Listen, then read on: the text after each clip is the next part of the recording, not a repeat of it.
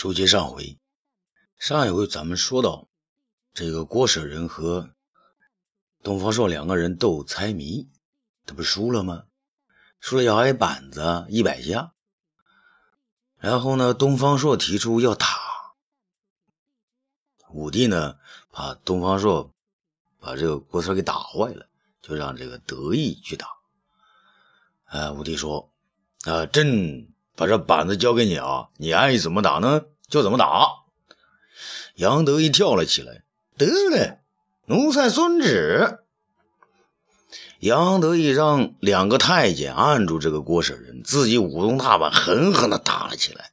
每打一声啊，郭舍人就惨叫一声。东方朔呢，边看边笑，边笑呢边走到郭舍人的头跟前，轻声说道：“。”口无毛，声嗷嗷，高一高。武帝啊，不知道东方朔这又在如何取笑郭舍人，他却知道杨得意呢，并没多大的劲儿，打不坏郭三儿。他挪动一下身体，觉得时间呢还挺长的，又招呼东方朔：“啊，来，东方爱卿，来与朕下盘棋，等他完事儿二人呢，摆起围棋下了起来。板子啊，一拍一拍的慢了下来。郭舍人呢，也不叫了。原来杨得意的臂呀，抬不了那么高了，抡板子的节奏呢，也下来了。郭舍人也觉得呀，能够忍住了。只有亭子中的那盘棋在逐渐的增多，一会儿呢，摆满了棋盘。那已经到了关键时刻，东方朔毫不相让，步步紧逼。武帝愁眉紧锁。却不愿意认输。杨得意啊，气喘吁吁的走过来，哎皇上，啊，累死我了！一百板子已经打完，奴才的胳膊都抬不起来了。武帝抬起头，哦，这么快啊！把他带上来。郭舍人呢，在两个太监的驾持下，歪歪斜斜的走上来，见到皇上就跪下。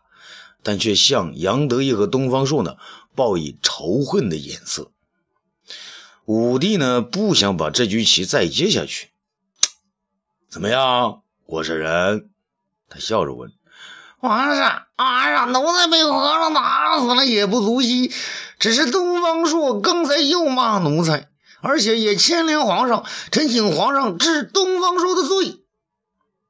武帝看了东方朔一眼。只见他呢还盯着棋，武帝不由得一愣：“什么？他又骂你了？我怎么没听见？”郭舍人叫道：“皇上，刚才奴才挨打时，他走到奴才跟前说：‘啊，去，口无毛，声嗷嗷，靠一高。’”武帝问：“那这是什么意思啊？”郭舍人呢嚷得更凶。皇上，他是骂奴才这些太监口无毛，骂我们不长胡子，声嗷嗷，说我们整天在皇上跟前像狗一样嗷嗷叫唤。武帝听了也觉得东方朔过分。那靠一高呢？皇上，嗯，靠是屁股，靠一高是说我们整天屁股撅得老高，对着皇上您呢。武帝有些生气，混账！别说了，他回过头来呢，又看了看东方朔。东方朔呀，若无其事，还在看盘子上的棋。武帝将棋盘一拉，哗啦一声，黑白世界呢混淆在一起。东方朔，你是这个意思吗？东方朔呀，这才不慌不忙站起来说：“皇上，郭舍人才是胡说八道呢。臣说口无毛，是指他被打以后呢，爬不起来。”只能像狗一样从狗洞里面钻出去，那狗洞不就是个无毛的大狗吗？所以呢，才要他接着声嗷学两声狗叫。武帝输了棋啊，当然不愿意轻易放过东方朔啊，嘴中便嚷嚷着：“那靠一高呢？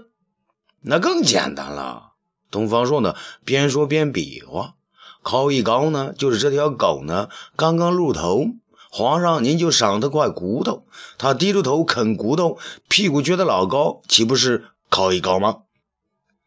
武帝啊，这回忍不住笑了，哈哈哈哈哈哈！说得好。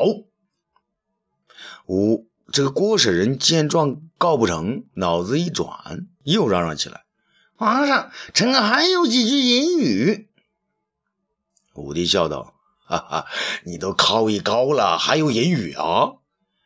郭舍人呢，好像只有唯一的机会了，死死抓住不放。皇上，奴才这几句阴语，专要东方朔来解。啊，如他解不出，也得打他。武帝啊，看了一眼桌子上是乱子儿，那好，你就说吧。郭舍人呢，信口胡诌。东方朔，你听着，令狐局，老百图。呃，一优雅，吉谋牙，这什么意思？哈哈哈哈哈哈！狗嘴里岂能吐出象牙来？东方朔笑道：“这个令狐局呢，是说一条狗呢，看到有块肉在湖里头，却又吃不着。老百图呢，他说狗到二十多岁便老了，不认识路途。”咦有雅是这条狗急的是抓耳挠腮，那急谋牙，就是因为那铁狗呢在一边呢急得直磨牙齿。皇上，您说臣解的对吗？武帝啊惊得直瞪眼睛，他知道那郭舍人那些话纯粹是信口胡说。东方说的这些应对呢，可能郭舍人自己还想不全呢。他不是对手，让他们斗啊，有什么意思啊？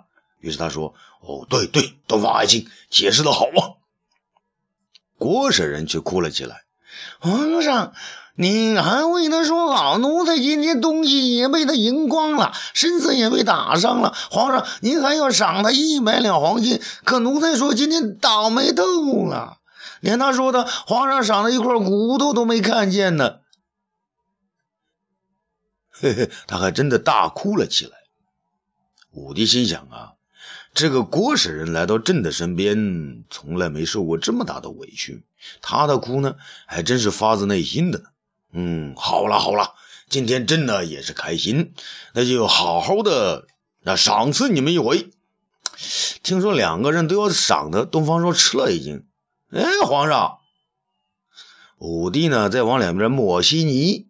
东方爱卿啊，你和他计较个啥呢？朕今天高兴，就让府库总管呢把建章宫的金库大门打开，你们两个呢要拿多少拿多少，呵呵，只限一次哦。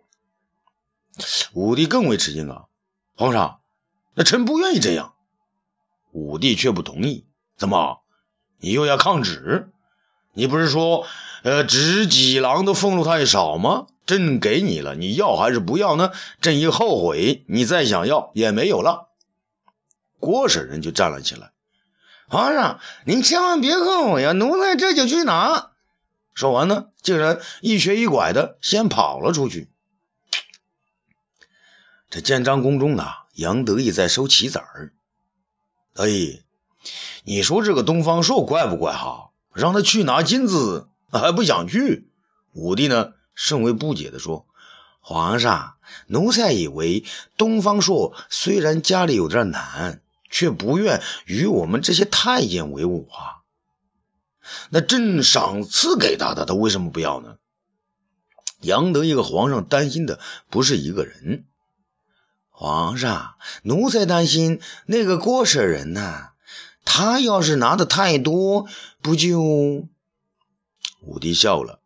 哈哈哈哈哈！他被打了一百板子，路都快走不动了，由着他拿，他能拿多少啊？朕倒是想看看东方朔今天他会拿多少啊！杨得意明白了，皇上，您是说东方朔如今家境贫寒，您要看看他是不是已经变得贪了一点武帝呢，用手点了点杨得意，认可的点了点头。啊，走，陪朕到大门口等着他们。建章宫的金库呢，是库门洞开，几个看守金库的人肃立一边，一个管事的呢，早已接到指令，那连忙在那儿呢开金箱子。这郭舍人一瘸一拐的走了进来，这个金库总管问道：“啊，郭舍人，你要多少呢？”郭舍人面对眼前金慌慌的一片呐，急切地问：“总管大人，这一箱都让我拿走吧？”金库总管呢，惊叫了起来：“什么？这一大箱整整十万两啊，足足一千斤呐！”郭舍人呢，伸了伸舌头：“贵贵，这么重啊？有想箱子吗？”金库总管呢，指了指另一排：“有啊，这个一万两，也是一百斤的。”郭舍人呢，高兴了：“那我全要了，总管大人。”帮我弄到后背上，明天我送给你一百两。金库总管呢摇了摇头，哈哈，人为财死，鸟为食亡，这话一点也不假呀。郭使人呢将胳膊弯了弯，让总管呢看看他瘦小的肌肉。总管大人，你别看我个头小，可我背得动。你看我一口气能把他背到我住的地方。那总管呢也不和他争，帮他将那一小箱子金子呢搬到他的背上，看着他呢啊踉踉跄跄的向外边走去。东方朔来到门前，看着郭使人的背影，摇了摇头。东方大人，教诲了。金库总管呢主动打招呼：“啊，总管大人好啊！大人，听说张汤撺弄皇上，才给你个执戟郎干。”难得今天皇上高兴，怎么你不来一大箱吗？东方朔呢看了他一眼，只拿起呢一大锭金子，呃，这个是一百两吗？金库总管呢不相信自己的眼睛啊，呃，是一百两啊？怎么，东方大人，您就要这么一块？东方朔笑着说：“我今天赢了，皇上呢赏我黄金百两。”我多一两呢也不要，要那么多干嘛用啊？填棺材呀！说完呢，他向总管呢做了一揖，便走了出去。这金库总管看了他的身影呢，点点头，说得好，说得好啊。接着他又摇摇头，啊，这世道，人和人，嘿嘿，可不一样啊。这建章宫的大门口呢，武帝让杨得意找个椅子。那自己坐着，手里那把扇子呢，不停的摇着。杨得意呢，不安的站在一旁。东方朔呢，手持一大锭金子，那走了过来。他一出门呢，便见到皇帝，于是呢，将五五黄金呢交给杨得意，自己呢双手合十，急忙施礼：“皇上，臣东方朔谢皇上赏赐之恩。”武帝呀，心里十分舒服，脸上呢却布满疑惑。东方爱卿，你怎么就拿这一点呢？皇上，这一百两可不是一点啊，这是皇上赏臣的，臣东方朔没齿难忘。武帝面上露出佩服之色。东方爱卿，朕没有看错你呀。东方朔却说：“皇上。”那么说，臣东方朔，嘿嘿，也没看错皇上啊！哈哈哈哈哈哈！二人互相对视着，都大笑起来。这时候呢，杨得意指着门内：“皇上，东方大人，你们看呐！”三人呢，向大门内看去，只见郭舍人背着那箱黄金，歪歪斜斜的走过来，他的脚步已经不成样子。终于呢，他不堪重负，倒在地上。黄金摔出好远，武帝与东方朔、杨得意走向前去，只见郭舍人呢口中流血，杨得意急忙叫道：“郭舍人，郭舍人！”郭舍人睁开眼睛，无奈的叹道：“杨公公，可惜我没有子孙。”这些银子还给皇上吧。说完呢，他闭上了眼睛。杨得意啊，这才害怕起来。